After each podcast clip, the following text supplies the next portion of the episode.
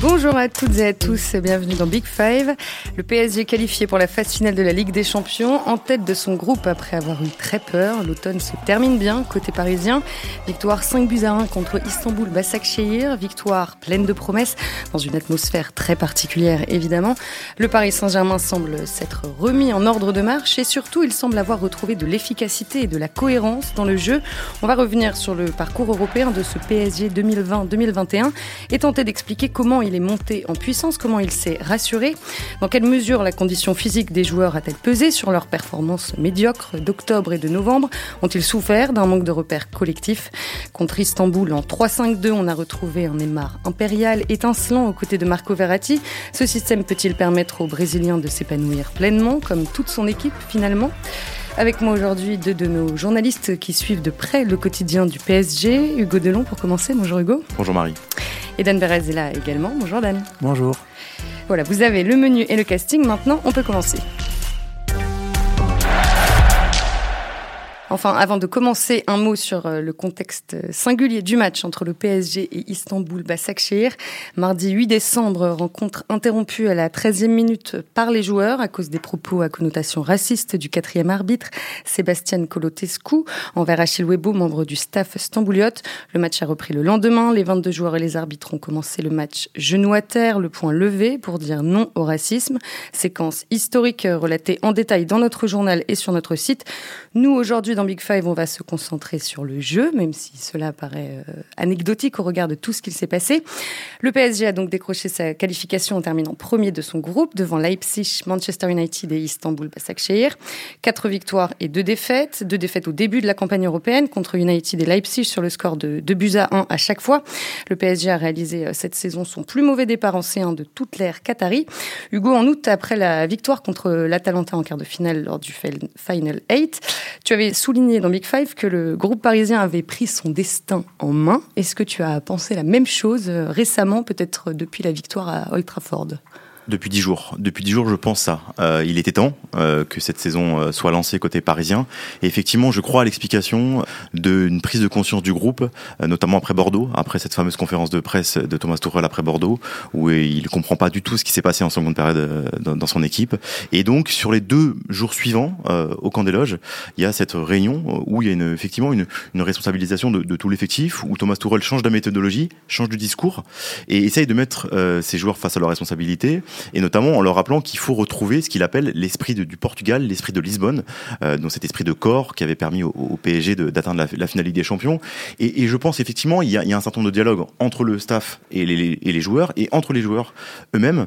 Euh, et ils se disent effectivement si on n'est pas performant sur la séquence à venir, donc la semaine à venir, la saison est quasiment terminée. Et donc effectivement, je crois en une prise de responsabilité de ce groupe, une responsabilisation de ce groupe effectivement à ce moment-là. Alors avant d'évoquer euh, la, la, condition physique des joueurs, un mot sur euh, le collectif parisien qu'on a senti euh, en manque de repères lors des trois premiers matchs, même pendant la, victoire face à Istanbul de 0 fin octobre. Cet été, quatre nouveaux joueurs notamment sont arrivés à Paris, Danilo Florenzi, Rafinha et Keane, tandis que le PSG a perdu Meunier, Choupo-Moting, Cavani et surtout son capitaine Thiago Silva, entre autres. Selon vous, dans, dans quelle mesure ça a perturbé le, le collectif parisien? Évidemment, la perte de, Thiago Silva, euh, donc le capitaine et le titulaire en, en défense, mais qu'il était encore euh, durant le Final 8, euh, bah forcément, ça, ça perturbe euh, les, les, les, habitudes de l'équipe. Après, est-ce que c'est à ça qu'il faut attribuer le début de saison, saison poussif? C'est peut-être une des raisons, mais je suis pas sûr que ce soit la principale. Euh, quand euh, Tuchel a, évoqué à de nombreuses reprises la, condition physique très difficile des, joueurs, euh, bon, il y en a qui ont été euh, testés au, au, Covid, ils ont enchaîné les, les, deux saisons, donc je pense que c'est peut-être le premier facteur d'explication. Le deuxième, il y a une forme aussi d'usure mentale qui avait été notamment évoquée par Mbappé. Euh, Tourelle aussi en a parlé en conférence de presse et parfois on s'est trop attardé sur ses colères et pas assez sur ce qu'il disait. Il évoquait également cette espèce de cette espèce d'usure. Je pense que ce sont les deux les deux facteurs euh, principaux. Et si Hugo a à juste titre parlé d'une remobilisation, ça veut bien dire que ils n'étaient pas tout à fait mobilisés. Donc ça veut bien dire que il y avait un comment dire un engagement qui qui pouvait faire des qui pouvait faire défaut.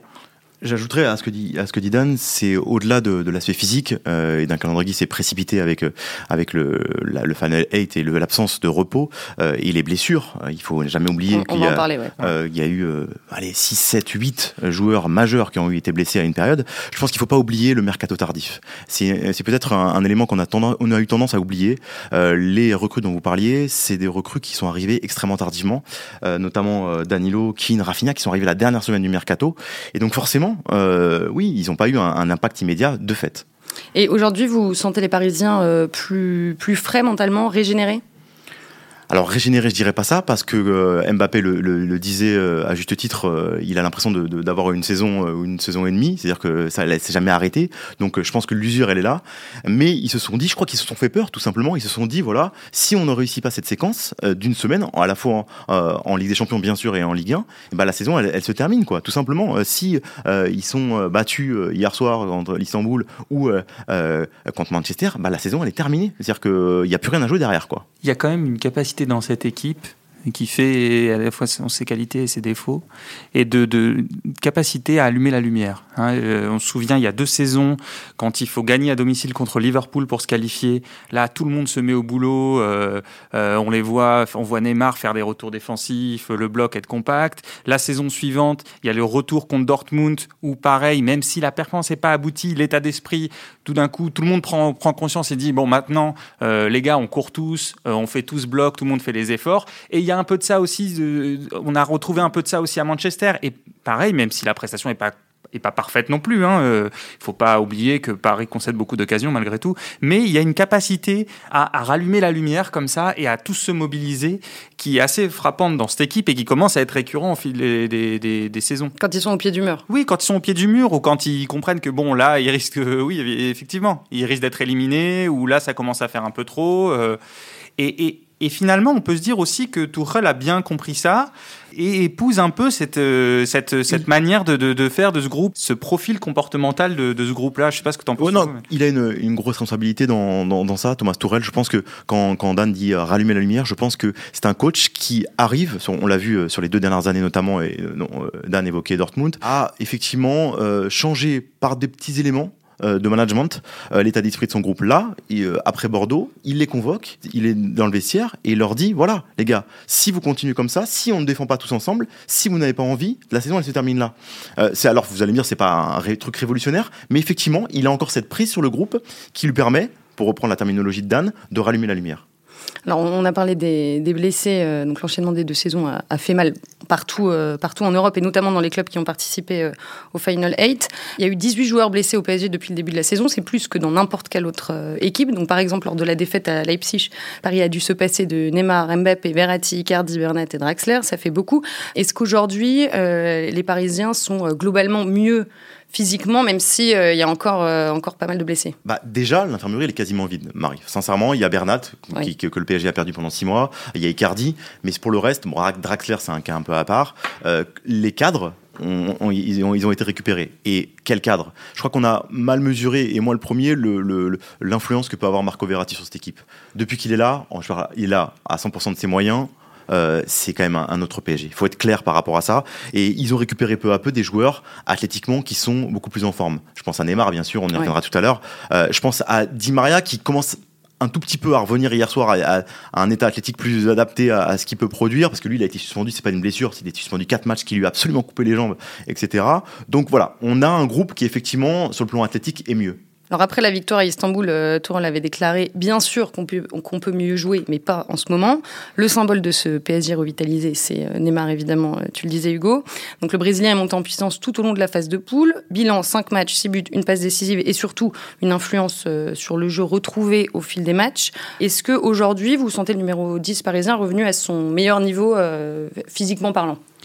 Top top peut-être pas, mais on sent qu'il y a une espèce de, concordance entre euh, la condition physique de Neymar qui revient euh, et qui, euh, qui s'améliore et euh, la performance collective de l'équipe. Et et le retour de Verratti et euh, le fait d'avoir trouvé une, structure un peu plus cohérente pour lui on y reviendra. Mais ces deux choses là de manière concordante font que bah, sur les derniers matchs on voit un, contre Istanbul euh, on voit bah, un super Neymar triplé grosse perf. À Manchester grosse perte décisive, mais malgré tout, on sent encore c'était juste la semaine dernière. On sent encore qu'il lui manque un peu de canne. Alors certes, il court ses 10 km, contrairement à Mbappé qui a 8,5 à, à chaque match. Donc Neymar court ses 10 km. Mais euh, si ta question c'était est-ce qu'il est au sommet de sa condition physique Non, il, est, il, y est pas encore. Et, et, de toute façon, les grosses équipes n'ont pas besoin non plus que tous leurs joueurs soient tous au sommet à ce ah, moment-là de la saison.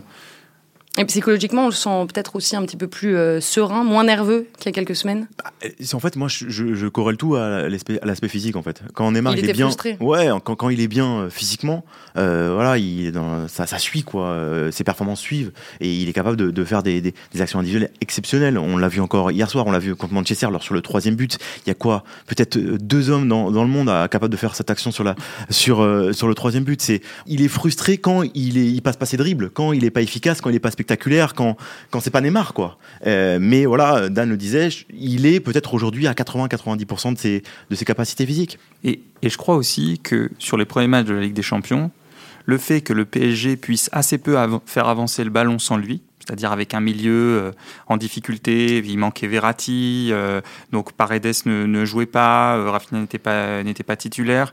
Donc le fait que le PSG n'arrive pas à faire avancer le ballon, à lui amener le ballon dans des zones un peu plus hautes, le faisait décrocher et forcer encore davantage cette frustration parce que ça lui donnait un rôle absolument énorme sur le terrain et donc ça rendait plus dangereux ses potentielles pertes de balles et c'était une espèce de, cercle vicieux. Et là, on est en train de retrouver non seulement un Neymar en bonne condition physique, mentalement, assez près, qui passe mieux ses dribbles, mais aussi on est en train de trouver un Neymar un peu plus haut sur le terrain un Neymar qui n'a pas besoin de tout faire dans cette équipe et ça joue aussi dans ses performances. Et ça c'est lié à Verratti, le retour de Verratti, le lien Verratti-Neymar euh, naturel que l'on voit depuis euh, maintenant trois ans. Voilà, c'est, tout, est, tout est là. Premier enseignement du, 3-5-2 euh, mis en place par Thomas Tuchel hier, donc c'était la, première fois en, en C1, c'est que c'est que le Brésilien a, a beaucoup moins besoin de défendre et Mbappé aussi. Euh, oui, première fois ancien, euh, au début du match, parce qu'il avait fini euh, les, ils avaient fini les précédents matchs comme ça.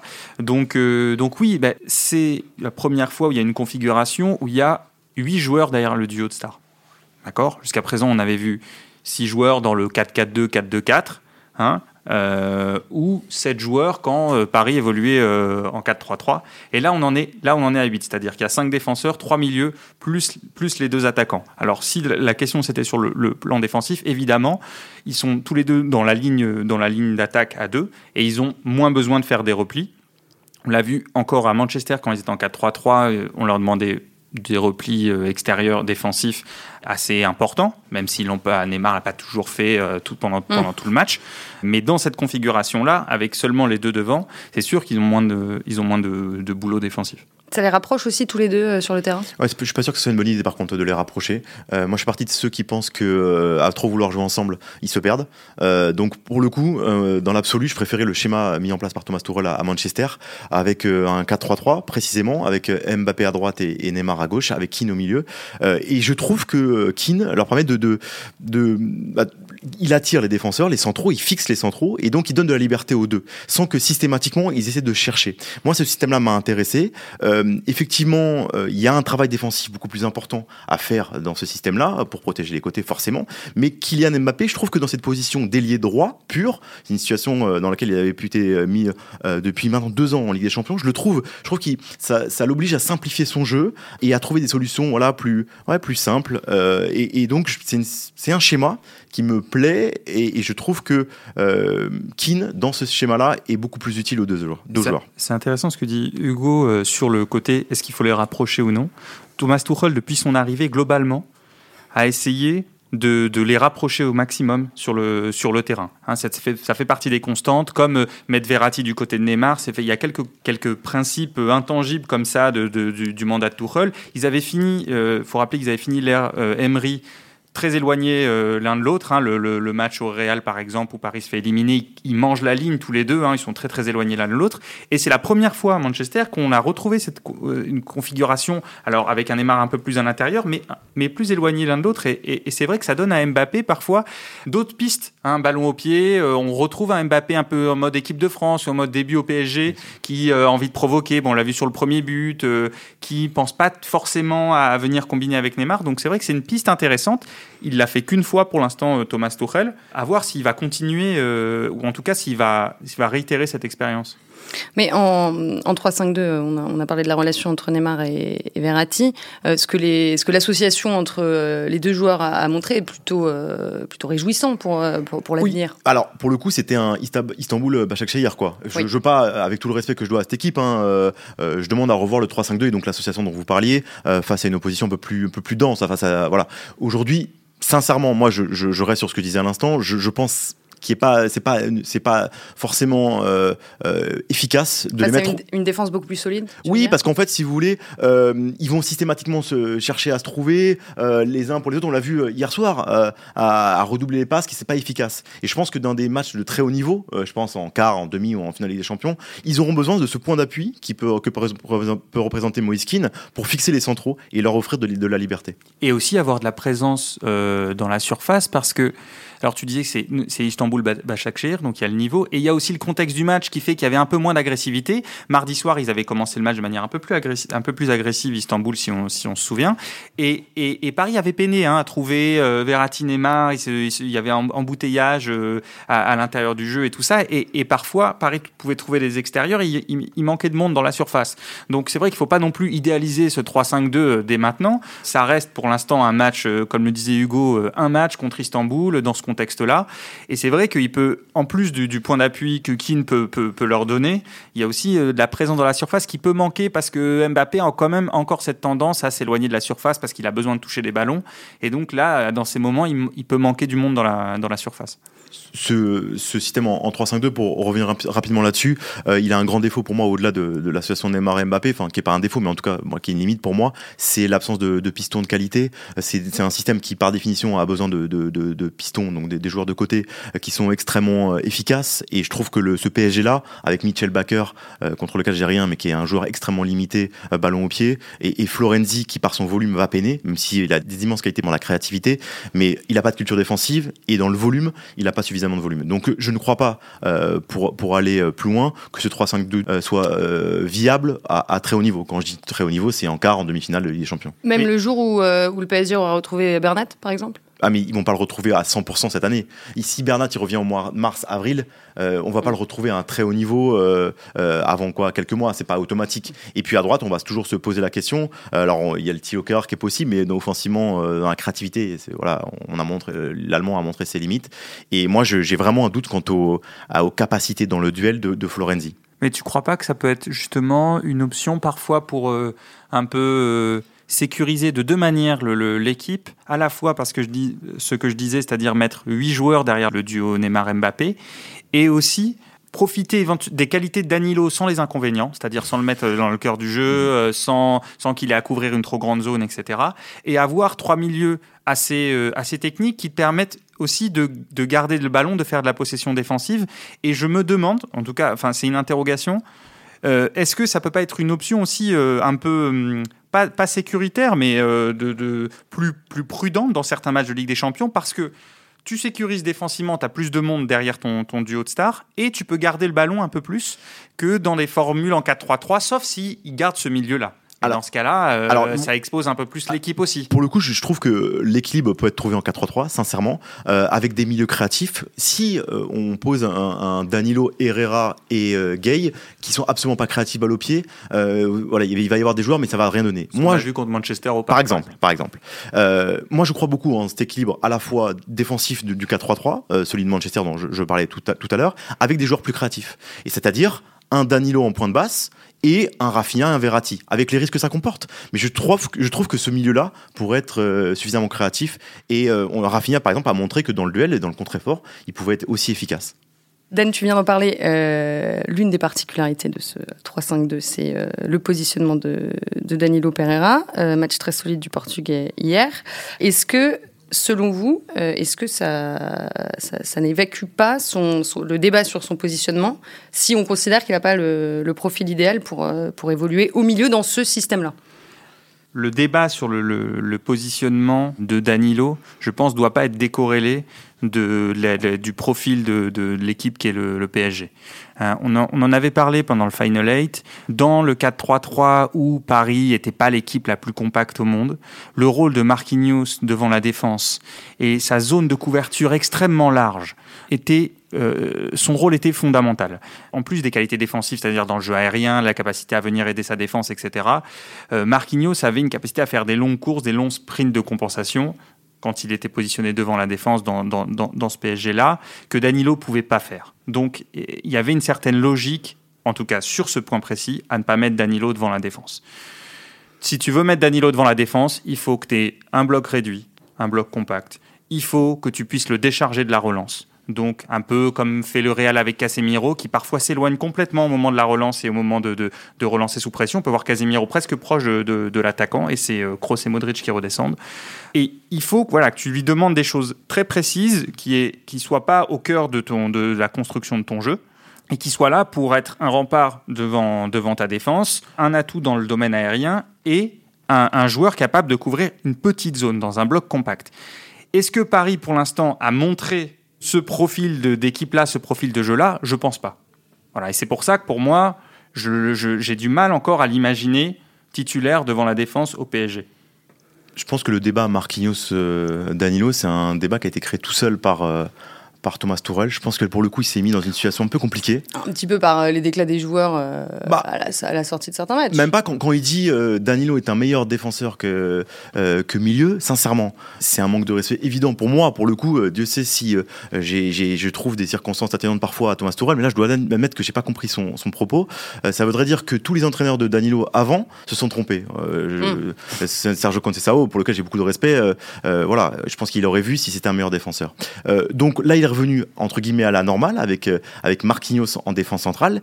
Et Marquinhos en défense centrale, il sécurise beaucoup de choses. Euh, il l'a dit, il sécurise Abdou Diallo quand il est à sa gauche. Je trouve que euh, il est très complémentaire de Presnel Kipembe dans la mesure où je trouve qu'ils ont des, des, critères communs dans, la manière de défendre. Donc voilà, et, Danilo, il sera utile, comme le disait Dan, euh, dans une situation particulière, devant la défense, avec un bloc bas, en apportant des, des, des, des qualités qu'il a dans le domaine aérien, euh, dans l'abattage défensif. Mais effectivement, si vous lui demandez des grandes courses et de la créativité à Danilo, il ne va pas vous les apporter. En fait, la vérité, c'est que pour ce PSG, Marquinhos est un bien meilleur défenseur que Danilo, et c'est un bien meilleur milieu défensif que Danilo aussi, pour ce PSG-là. En fait, c'est ça la vérité.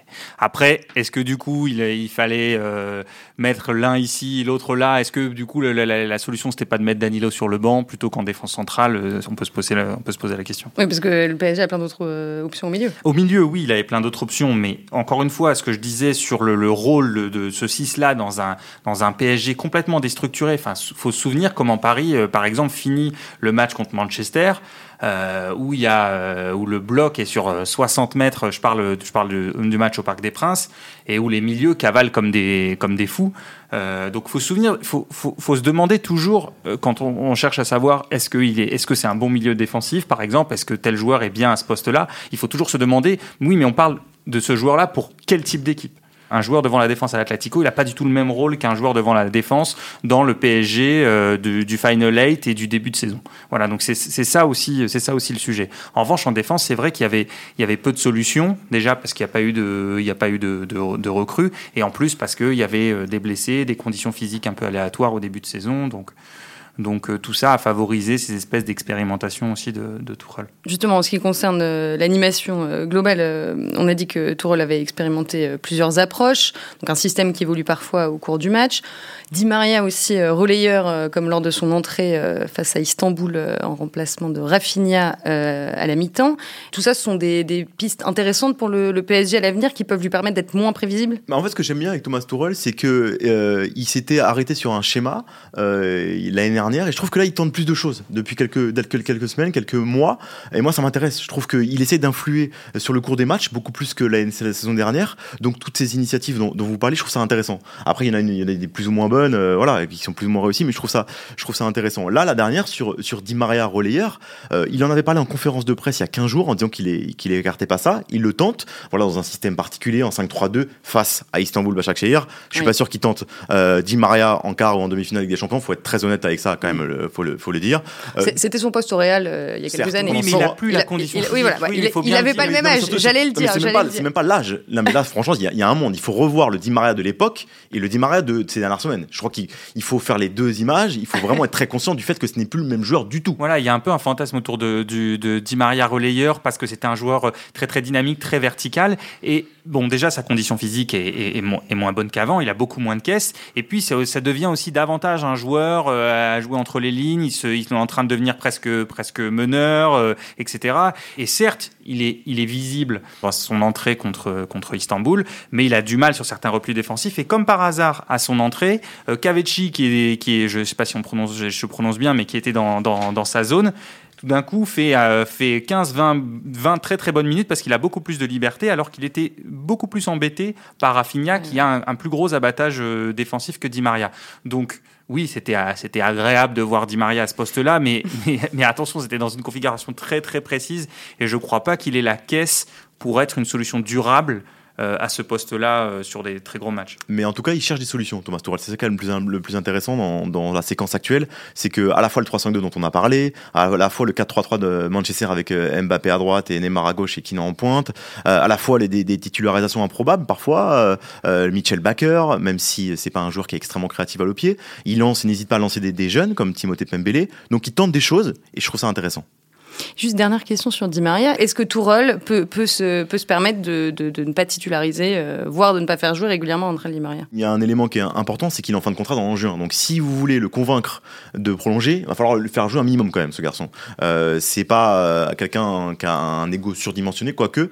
Euh, mais si vous le faites jouer contre, avec tout le respect que j'ai pour ces clubs, Nantes, Dijon et Montpellier, et qui joue pas les gros matchs, c'est André Di Maria quand même. Faut que jamais l'oublier. C'est un joueur de top niveau mondial. Donc si vous voulez convaincre de signer en fin de saison, euh, vaut mieux le, faire jouer. Si après la question c'est de savoir s'il est indispensable à ce PSG là dans les matchs à élimination directe ou en quart aussi, aussi dans ce sens-là. Bah, moi ma, préférence c'est Sandy Maria en 4-3-3 avec Mbappé à droite, avec Keane dans l'axe et avec Neymar à gauche et donc André Di Maria sur le banc qui rentre à 60e ou 70e minute de jeu.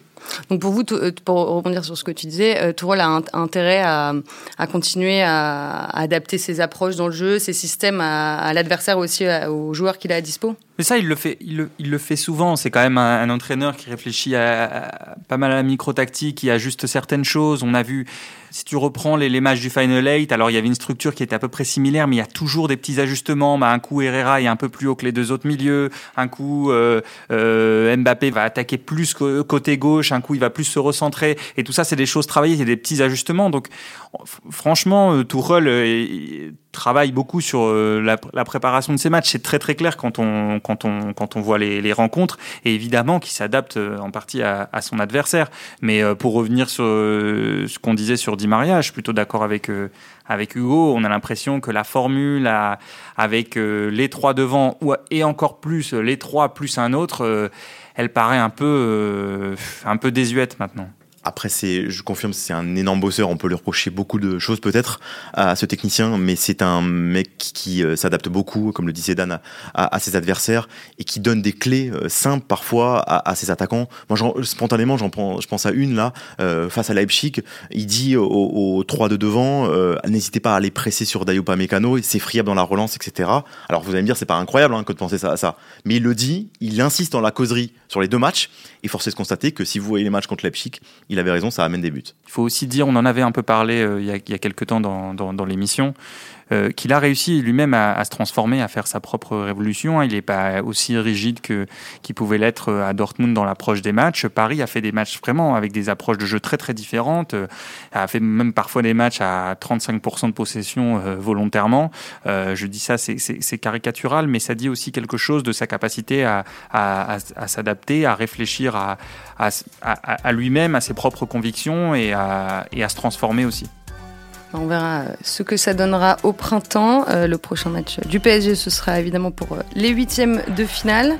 Le tirage au sort est à suivre le lundi 14 décembre. Adversaire possible pour les Parisiens l'Atlético, Séville, le Barça, l'Atalanta, Gladbach, la Lazio et Porto. En attendant, vous pourrez suivre en alléchant PSG Lyon pour le compte de la 14e journée de Ligue 1.